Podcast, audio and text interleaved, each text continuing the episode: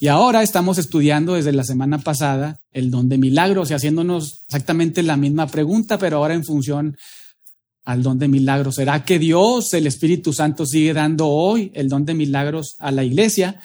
Y por lo que vimos hasta la semana pasada, pues la respuesta es no, ¿verdad? La respuesta es no. ¿Por qué? Bueno, porque este don de milagros que Dios, el Espíritu Santo, regaló a algunos, según lo que se describe ahí en Primera de Corintios 12, fue otorgado especialmente a aquellos que estaban comunicando nueva revelación. ¿Lo recuerdan? Lo observamos ahí de manera muy clara en Hebreos, en Hebreos, en Hebreos capítulo 2. Y fue dado especialmente a ellos porque fue en un momento en que Dios estaba dando nueva revelación, estaba certificándolos a ellos como sus mensajeros, pero también ese mensaje que estaban dando como realmente palabra de Dios, palabra verdadera de Dios. Y este don de milagros, de hecho, fue conocido como don o señales de apóstol, mejor dicho, señales de apóstol. Este don de milagros fue conocido como señales de apóstol. ¿Qué quiere decir esto? Que bueno, los apóstoles tenían como característica hacer estas señales, prodigios, maravillas que estaban conectadas con este don de milagros. ¿Por qué es así? Bueno, nuevamente porque Dios estaba certificándolos a ellos como sus mensajeros oficiales y su mensaje como palabra de Dios verdadera. Recordemos que en aquel entonces, cuando Dios el Espíritu Santo regala esos dones, pues no teníamos esto, no tenían ellos esto completo. Entonces Dios estaba dando revelación, dando revelación y había personas que se levantaban y decían ser apóstoles, profetas. Entonces, para identificar a un apóstol verdadero, a alguien que era verdaderamente un mensajero de parte de Dios, tenía que hacer señales de apóstol, tenía que tener este don de milagros. Y esto lo vemos y lo observamos y lo repasamos, como ya lo comenté, de manera muy clara ahí en Hebreos 2 del 1 al 4. En Hebreos 2 del 1 al 4, el apóstol, el apóstol, el autor, desconocemos quién fue el, el autor de Hebreos, pero el autor de Hebreos señala que esa salvación tan grande primero fue anunciada por Jesucristo. Después a ellos, tanto al autor de Hebreos como a la audiencia de Hebreos, les fue confirmada por los que la oyeron, por los que oyeron de Jesús esa salvación tan grande.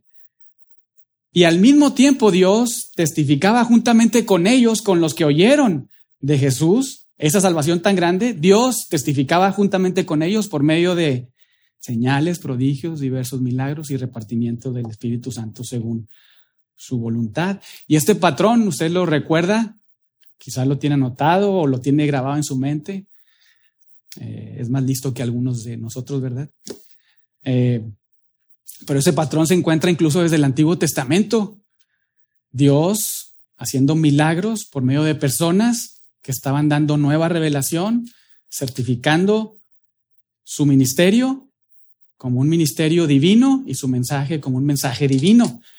Lo hizo, por ejemplo, en el Antiguo Testamento eh, con Moisés, ¿verdad? Y con, ¿quién más? Josué, Elías, perfecto, muy bien, muy bien. Pero también en el Nuevo Testamento, en la narrativa, encontramos, por ejemplo, en los Evangelios, muy claro a Jesús, ¿verdad? el apóstol de Dios. Eh, y también a sus apóstoles, certificándolos como sus mensajeros oficiales y su mensaje como divino. Y a la luz de esto es que afirmamos que el Espíritu Santo ya no regala el don de milagros a su iglesia. ¿Por qué? Número uno, porque ya no está dando nuevas revelaciones. Ya no está dando nuevas revelaciones. Aquí está toda la revelación de Dios. Dios ya no habla por medio de visiones ni sueños. Todo lo que ha querido decir está aquí. El canon está cerrado. Él ya no tiene necesidad de certificar a sus mensajeros porque ya no hay mensajeros dando nueva revelación. Nuevamente todo está aquí. El canon está cerrado. Ya no hay apóstoles y por lo tanto tampoco ya hay señales de apóstol. Si ya no hay apóstoles, ya no hay señales de apóstol. Ya no hay señales de apóstol. Y una vez más, no estamos diciendo que Dios no pueda sanar hoy. No estamos diciendo eso. No estamos diciendo que Dios no pueda sanar hoy o que Dios no intervenga en su creación y restaure la salud, por ejemplo, de una persona. No estamos diciendo tampoco eso. Porque decir eso sería negar lo que la misma Biblia nos enseña acerca de Dios, de Jesucristo, que es todopoderoso y que Él es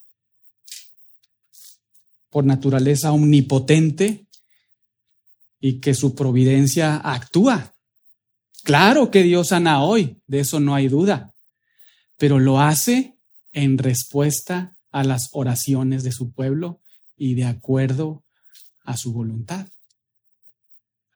Lo hace desplegando su omnipotencia mediante su providencia para cumplir sus propósitos eternos.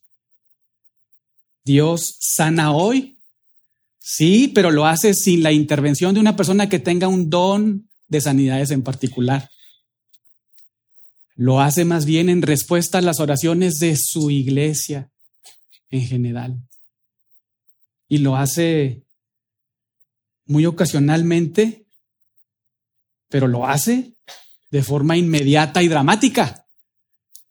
Pero también la mayoría de las veces concede la sanidad mediante tratamientos médicos, mediante el fortalecimiento de tu propio sistema inmunológico o incluso mediante la actividad de tu propio cuerpo, de cómo Él diseñó tu cuerpo y tiene la capacidad tu cuerpo, por ejemplo, de cuando te cortas, cicatrizarte, ¿verdad? De cómo, por ejemplo, cuando te atacan ciertos virus, sin necesidad incluso que a veces tomes una pastilla, tu propio cuerpo con sus propias defensas sale adelante. Y todo eso es gracias a la providencia de Dios. Y en respuesta, si el pueblo de Dios ora, a la oración de su pueblo. Algo muy diferente de las sanidades que Dios hacía en el primer siglo por medio de aquellos que habían recibido de Dios el Espíritu Santo de manera personal el don de milagros.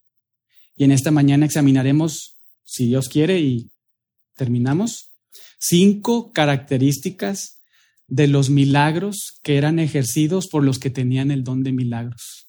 Cinco características de los milagros que eran ejercidos por los que tenían el don de milagros ahí en el primer siglo con el objetivo de compararlos con las sanidades que Dios hace hoy en su iglesia. Cinco características de los milagros que Dios hacía a través de personas que tenían el don de milagros en el primer siglo con el objetivo de que tú puedas compararlos con las sanidades que Dios hace hoy en la actualidad. Número uno, primer característica, los milagros y sanidades bíblicas en el Nuevo Testamento no dependieron de la fe del enfermo. No dependieron de la fe del enfermo. Por ejemplo, en Mateo 8, del 5 al 13, ahí tenemos que Jesús sana al criado del centurión sin que el criado exprese fe en Jesucristo. Vamos ahí por un momento. Algo que muy diferente de lo que muchos dicen, ¿verdad? Que afirman al tener el don de milagros y oran por ti y dicen, oye, ¿sabes qué? No fuiste sanado porque te faltó fe las sanidades, los milagros bíblicos de personas que verdaderamente habían recibido el don de milagros, los hacían sin necesidad de que el enfermo tuviera fe. Mateo 8, del 5 al 13. Dice, Mateo 8, del 5 al 3, entrando Jesús en Capernaum, vino a, él, vino a él un centurión rogándole y diciendo, Señor, mi criado está postrado en casa, paralítico, gravemente atormentado. Y Jesús le dijo, yo iré y le sanaré. Ni siquiera estaba ahí, ¿verdad? El enfermo. Respondió el centurión y dijo, Señor, no soy digno de que entres bajo mi techo. Solamente di la palabra y mi criado sanará.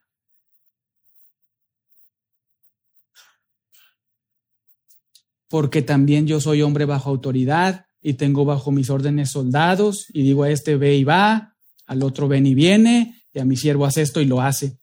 Al oírlo Jesús se maravilló y dijo a los que le seguían, de cierto, de cierto, digo que ni aún en Israel he hallado tanta fe, pero ¿la fe en quién estaba? ¿En el enfermo o en el centurión? En el centurión, ¿verdad? El enfermo ni en cuenta, ¿verdad? Estaba ya enfermo.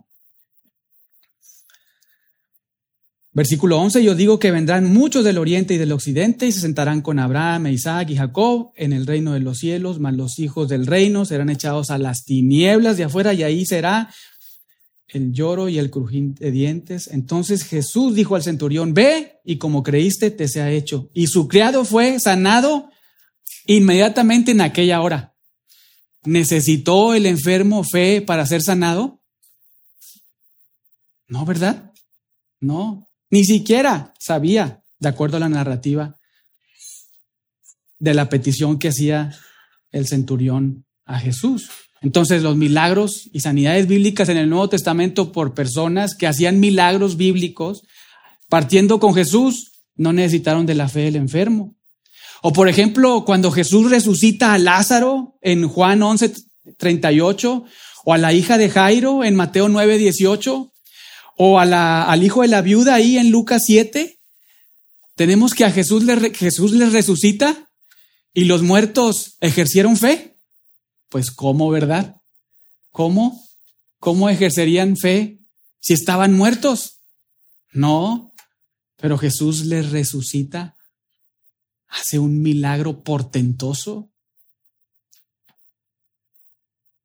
Incluso en Juan 5, 1 al 16, Juan 5, 1 al 16. obviamente es muy claro cuando Jesús resucita muertos, pues no ejercieron fe, ¿verdad?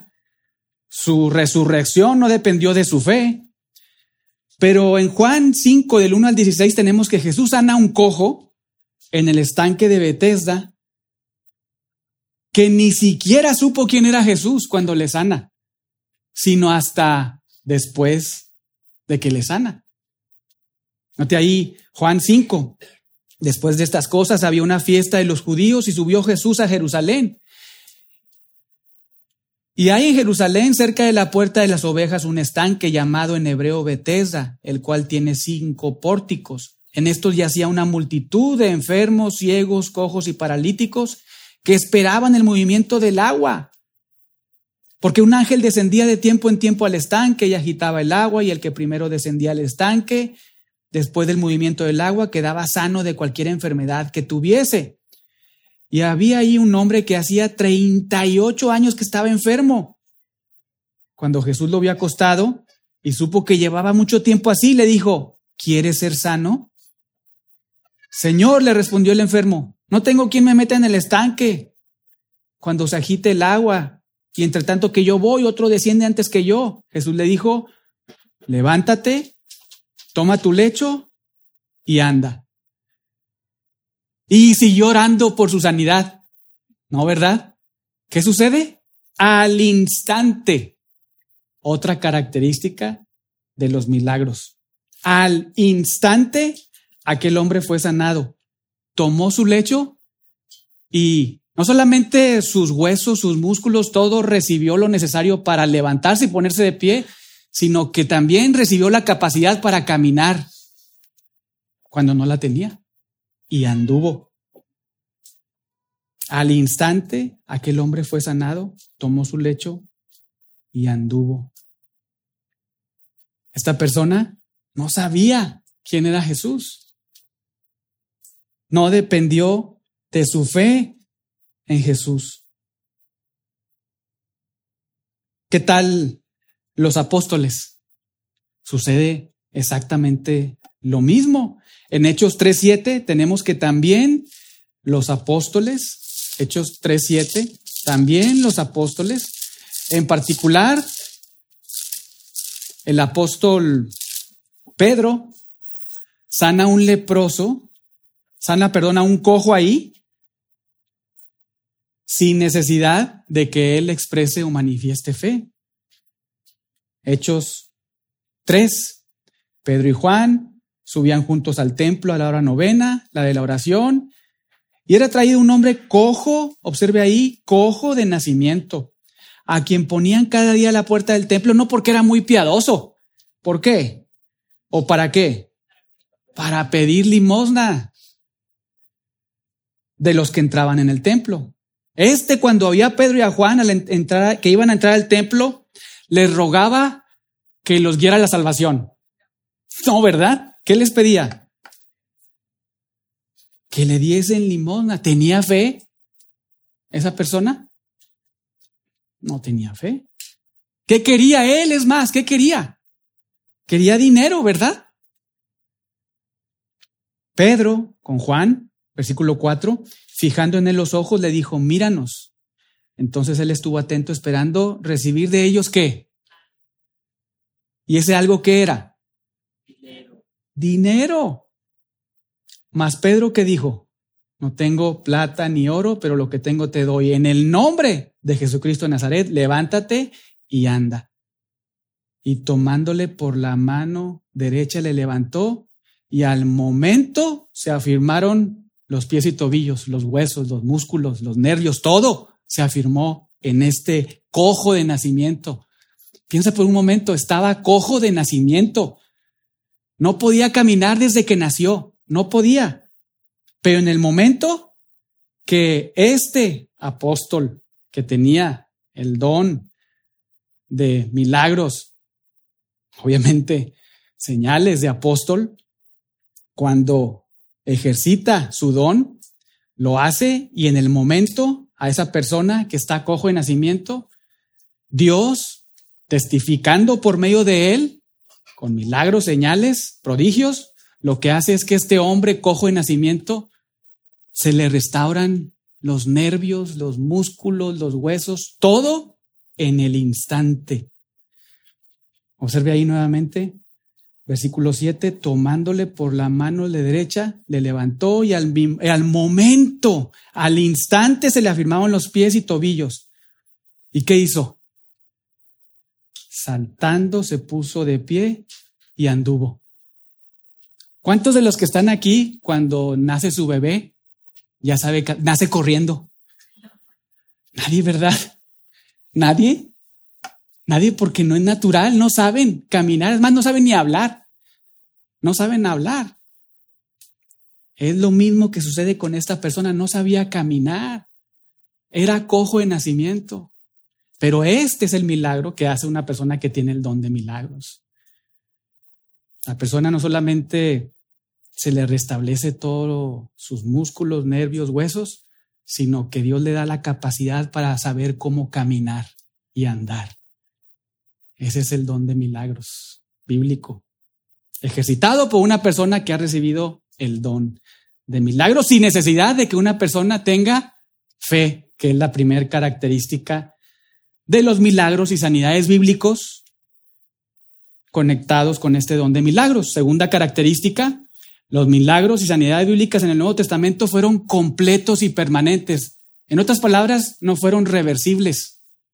No es de que Dios les sana y luego se vuelvan a enfermar. No, Dios les sana y les sana completamente y de manera permanente.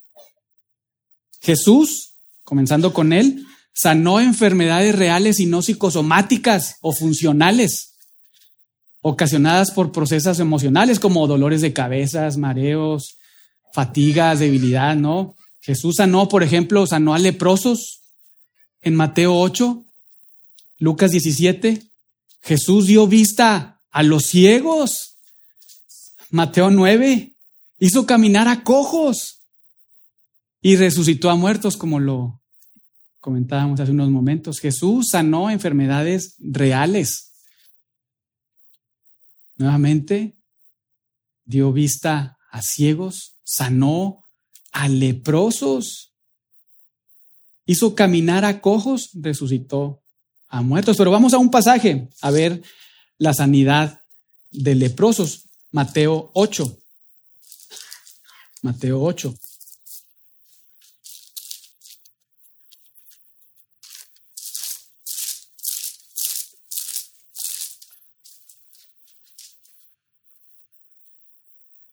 Mateo 8, versículos del 1 al 4. Dice, cuando descendió Jesús del monte, le seguía mucha gente.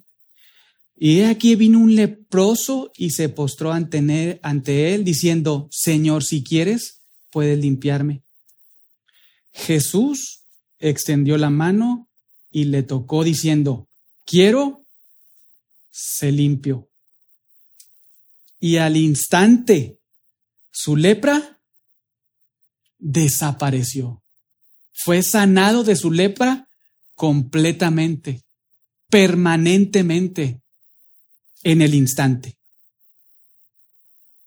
Y de hecho Jesús le dice, mira, no le digas a nadie, sino ve, muéstrate al sacerdote para que compruebe si realmente tu lepra fue quitada.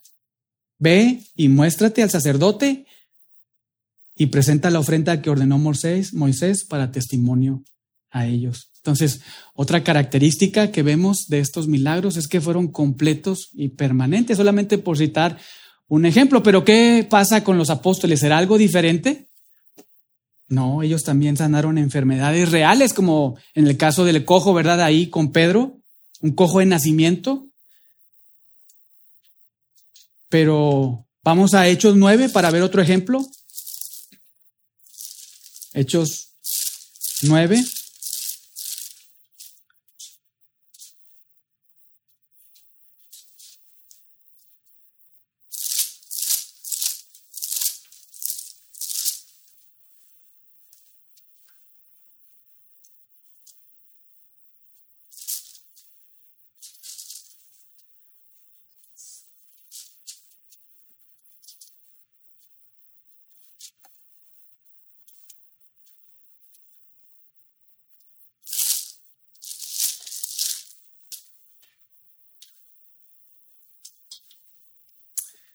Hechos 9, 32 al 35, dice, aconteció que Pedro, visitando a todos, vino también a los santos que habitaban en Lidia y allí halló a uno que se llamaba Eneas, que hacía ocho años que estaba en cama, pues era paralítico.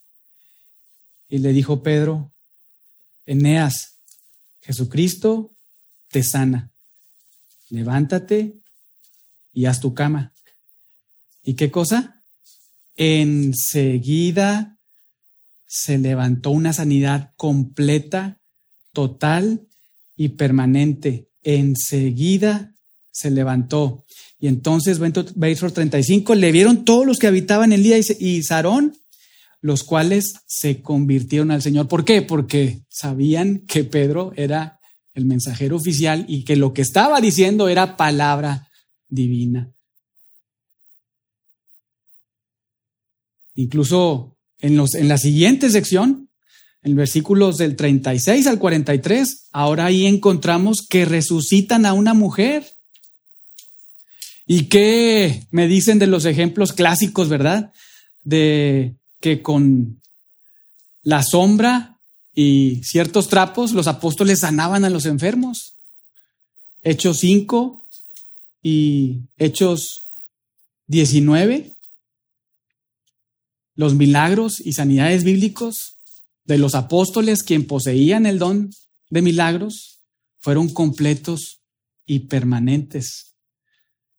Entonces, una característica, repasando, es que los milagros y sanidades bíblicos, por aquellos que tenían el don de milagros, no dependieron de la fe del enfermo, no dependieron de la fe del enfermo. Dos, los milagros y sanidades bíblicas, bíblicos en el Nuevo Testamento fueron completos, permanentes, irreversibles. Número tres, los milagros en el Nuevo Testamento fueron innegables.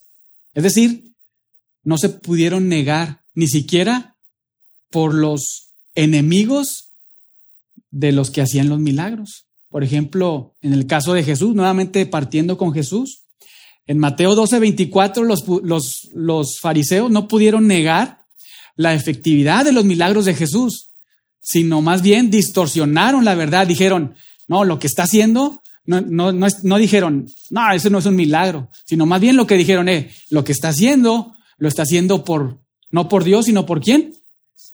Por Belcebú. O sea, no pudieron negar los milagros de Jesús. Tampoco ahí, en Juan 11 del 47 al 48, los fariseos pudieron negar que Jesucristo resucitó a Lázaro. Fue un evento innegable, que no se podía negar, visible. Ahora, en el caso de los apóstoles es exactamente lo mismo. En Hechos 4, del 15 al 17, el Sanedrín no puede negar la sanidad que acaba de hacer Pedro. Vamos ahí, Hechos 4, del 15 al 17. Entonces, les ordenaron que saliesen del concilio. Usted puede leer todo el contexto desde el capítulo 3, pero dicen 15, 3, 4, 15. Entonces les ordenaron que saliesen del concilio y conferenciaban entre sí diciendo, ¿qué haremos con estos hombres? Porque de cierto, ¿qué cosa? Señal manifiesta ha sido hecha por ellos. O sea, no lo podemos negar. Es una señal notoria a todos los que moran en Jerusalén. No lo podemos negar.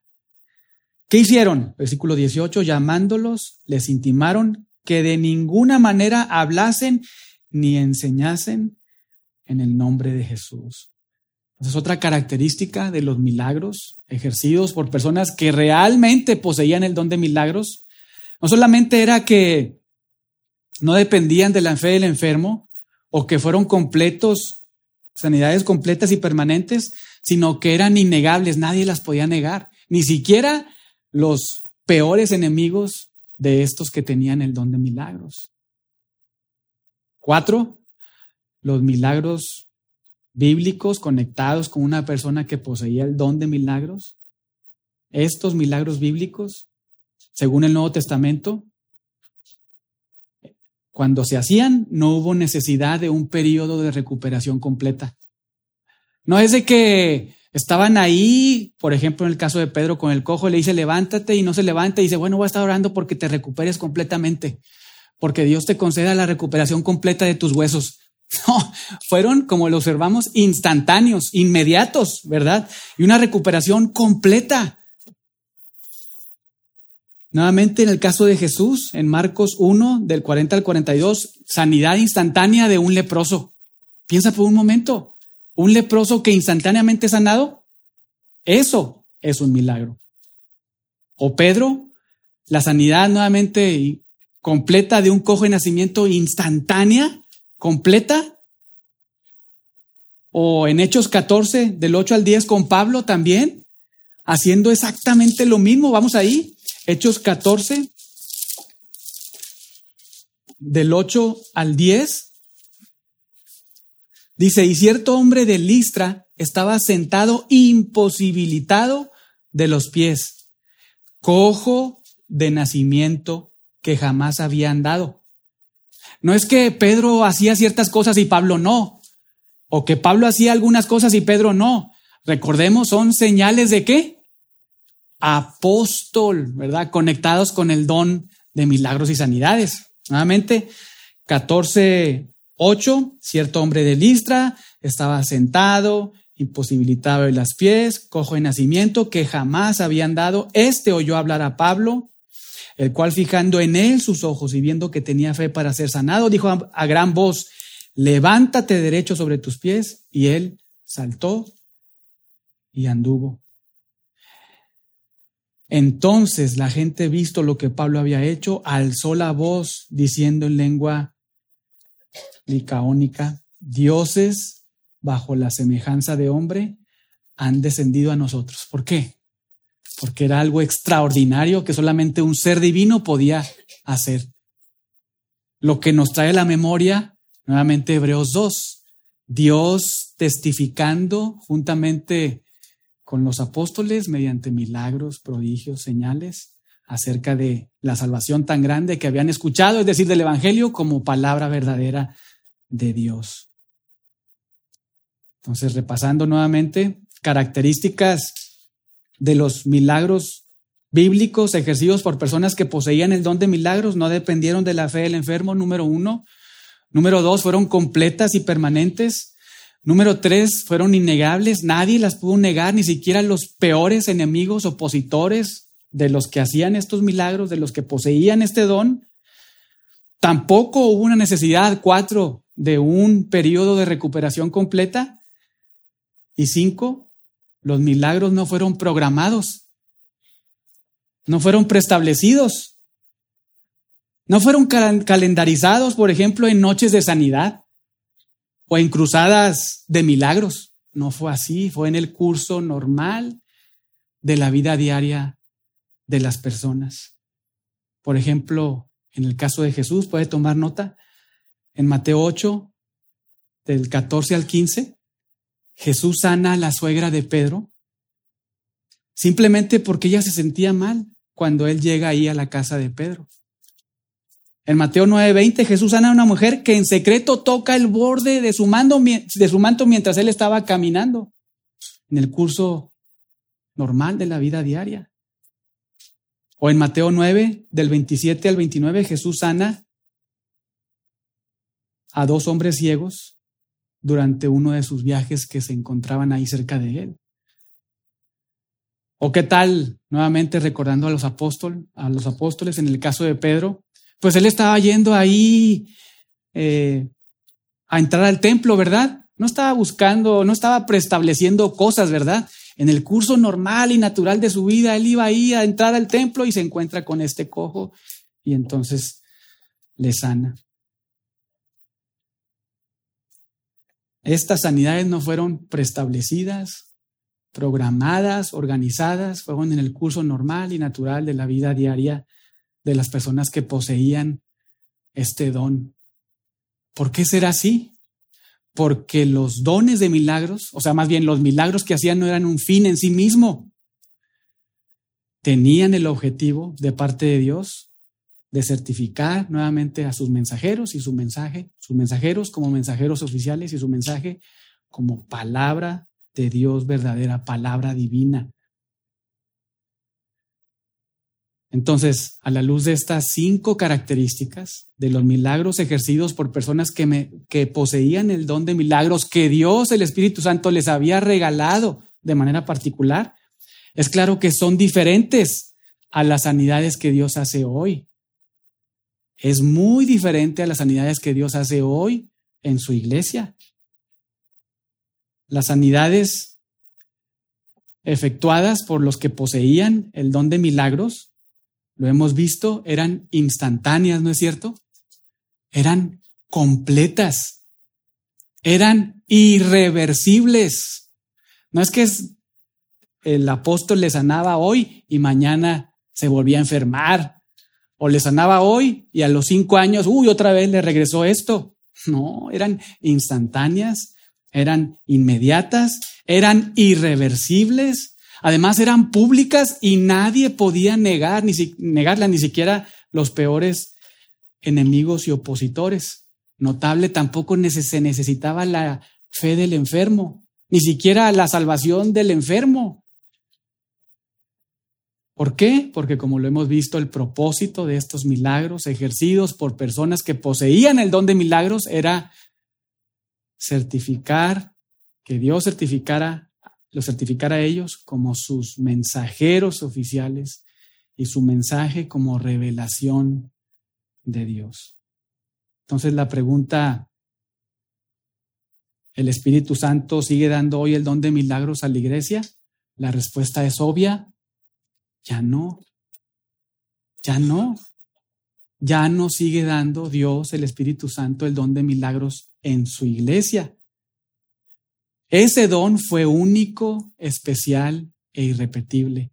Fue como, conocido como señales de apóstol. Y una vez que murió el último apóstol, o que el canon fue cerrado, el Espíritu Santo ya no sigue dando el don de milagros, don de sanidades a alguien en particular. Tuvo un fin específico. De hecho, algo notable aún y cuando todavía los apóstoles vivían, pero en la medida en que la historia avanzaba, el tiempo avanzaba, Dios estaba y, y por lo tanto, porque el tiempo avanzaba, aunque estaban ahí los apóstoles, el tiempo avanzaba, Dios estaba dejando de dar nueva revelación. Ya había dado mucha revelación por medio de estos apóstoles, pero conforme pasaba el tiempo y aún y cuando estaban vivos, Dios pues ya no estaba revelando cosas nuevas, ya había, eran cosas que ya había revelado. ¿Y qué sucedía? Pues algo lógico. Los milagros disminuyeron. Porque nuevamente los milagros no tenían un fin en sí mismo, sino certificar a los mensajeros y al mensaje como divino. Por ejemplo, en 2 Corintios 12, Pablo ora y le pide a Dios que le quite el aguijón de su carne. ¿Y qué le dice Dios? Bástate mi gracia. Eso es lo que tengo para ti. Esa dolencia, esa tribulación es para ti. Y no te la voy a quitar. Oh, ¿Qué pasó, Pablo? ¿Verdad? No, pues sí. Nunca lo hemos visto. El don de milagros fue un fin en sí mismo. No, o por ejemplo, en Filipenses 2.27, Pablo no sana a Epafrodito. Ah, ¿qué pasó? Le perdí un trapito ahí, ¿verdad? No, pero tampoco, tampoco. O en primera de Timoteo 5.23, Pablo no sana a Timoteo. ¿Qué le dice? Que beba vino. ¿Para qué? Porque en aquella época el agua pues estaba muy contaminada, ¿verdad? Y obviamente el vino no era como el vino de hoy, eh, con tanta grado de alcohol. Pero le dice, oye, toma vino. ¿Por qué no le dice, sé sano? Pues nuevamente, porque los milagros no tenían un fin en sí mismo. Dios estaba ya, el tiempo estaba avanzando, la revelación de Dios estaba completando, ya no había necesidad de certificar a Pablo como el mensajero oficial. O en 2 de Timoteo 4:20, Pablo deja enfermo a Trófimo. Las sanidades, sanidades realizadas mediante el don de milagros fueron disminuyendo cada día más y más y más mientras pasaba el tiempo. Ahí Pablo en sus últimas tres cartas, en primera de Timoteo, segunda de Timoteo y Tito, no se menciona nada respecto a un futuro ministerio de sanidad. No, porque se está acabando ya el tiempo de la revelación nueva que Dios dio. Pedro en sus cartas, primera de Pedro, segunda de Pedro, no dice nada al respecto de la sanidad. Pero sí dice Pedro, ahí en primera de Pedro 4, que los creyentes van a sufrir, que deben de estar alertas al sufrimiento. O Juan en sus epístolas, en sus últimas epístolas, primera de Juan, segunda de Juan, tercera de Juan, tampoco menciona nada de sanidad. nuevamente, ¿por qué? porque el tiempo avanzaba y la revelación de Dios estaba ya llegando a su fin. Pero muy importante, hermanos, esto no quiere decir que Dios nos sane hoy, que no se le olvide. Esto no quiere decir que Dios nos sane hoy. Él es todopoderoso. Él da la vida y da la muerte. Él da la sanidad y da la enfermedad. Él hace al mudo y hace al que habla. Él sigue sanando hoy, pero lo hace de acuerdo a su voluntad. Lo hace mediante su providencia, sin un agente en particular, sin una persona que ha recibido un don especial, sino en respuesta a las oraciones de su pueblo. Algo que encontramos ahí en Santiago 5, e incluso muchas veces utilizando las propias medicinas o incluso el propio cuerpo de uno. Dios sigue sanando hoy. Sí, también ocasionalmente de una forma sorprendente que muchas veces ni los médicos explican, ¿verdad? Pero también muchas veces conectado propiamente al cuerpo que Dios nos ha regalado. Entonces, ¿cuál será la respuesta? ¿El Espíritu Santo sigue dando hoy el don de apóstol? No. Y si conoce a alguien que dice ser un apóstol, por favor, aléjese de ahí. ¿El Espíritu Santo sigue regalando hoy a la iglesia el don de milagros? Respuesta, no.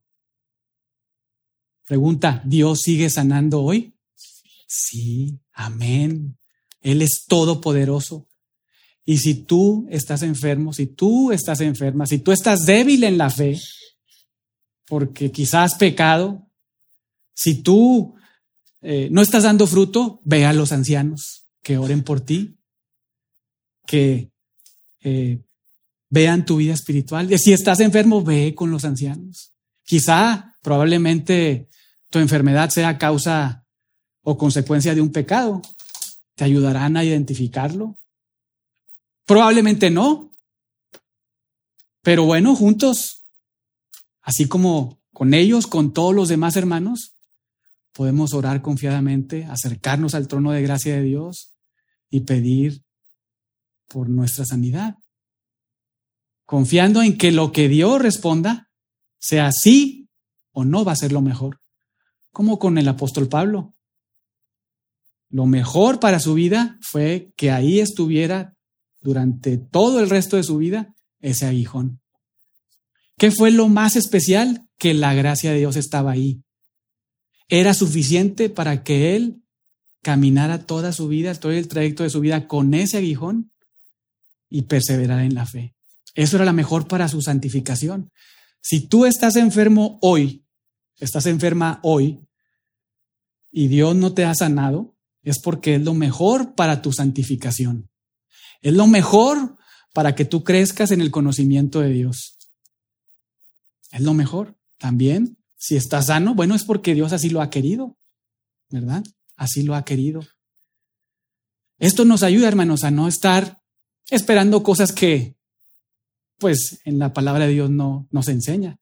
También para aferrarnos a la verdad, a la verdad bíblica y saber, oye, bueno, si estoy enfermo, pues voy a ir al trono de la gracia para encontrar la gracia suficiente para enfrentar mi vida, así como estoy. Pero también puedo acercarme a Dios y decirle, estoy enfermo, por favor, concédeme sanidad, por favor, eh, lo que me estoy tomando, las medicinas, los tratamientos, por favor, eh, que sane mi organismo, mi cuerpo, mi cabeza, mi vientre, todo. Y confiar en que Él hará lo mejor para tu vida, para tu bien, para que tú le conozcas más, para que tú crezcas en santidad, para que tú te parezcas más a su Hijo. Y eso, entender eso nos hace vivir en contentamiento.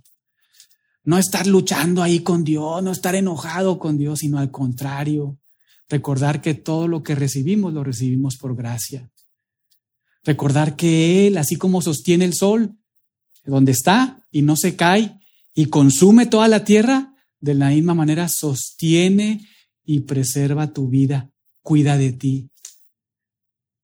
Esto te ayuda en tu vida diaria, en tu vida práctica. Que el Señor nos conceda sabiduría. Oremos. Padre, gracias por tu palabra, gracias porque encontramos la verdad, encontramos tu verdad. Por favor, ayúdanos a ser cambiados en nuestra forma de pensar.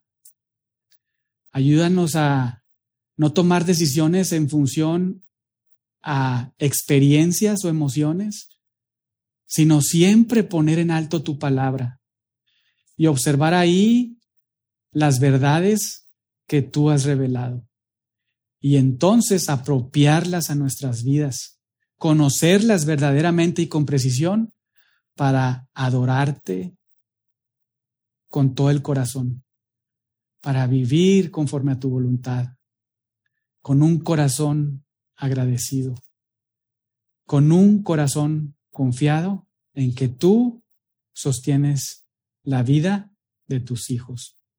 Gracias por tu palabra y por este tiempo. En el nombre de Jesucristo. Amén.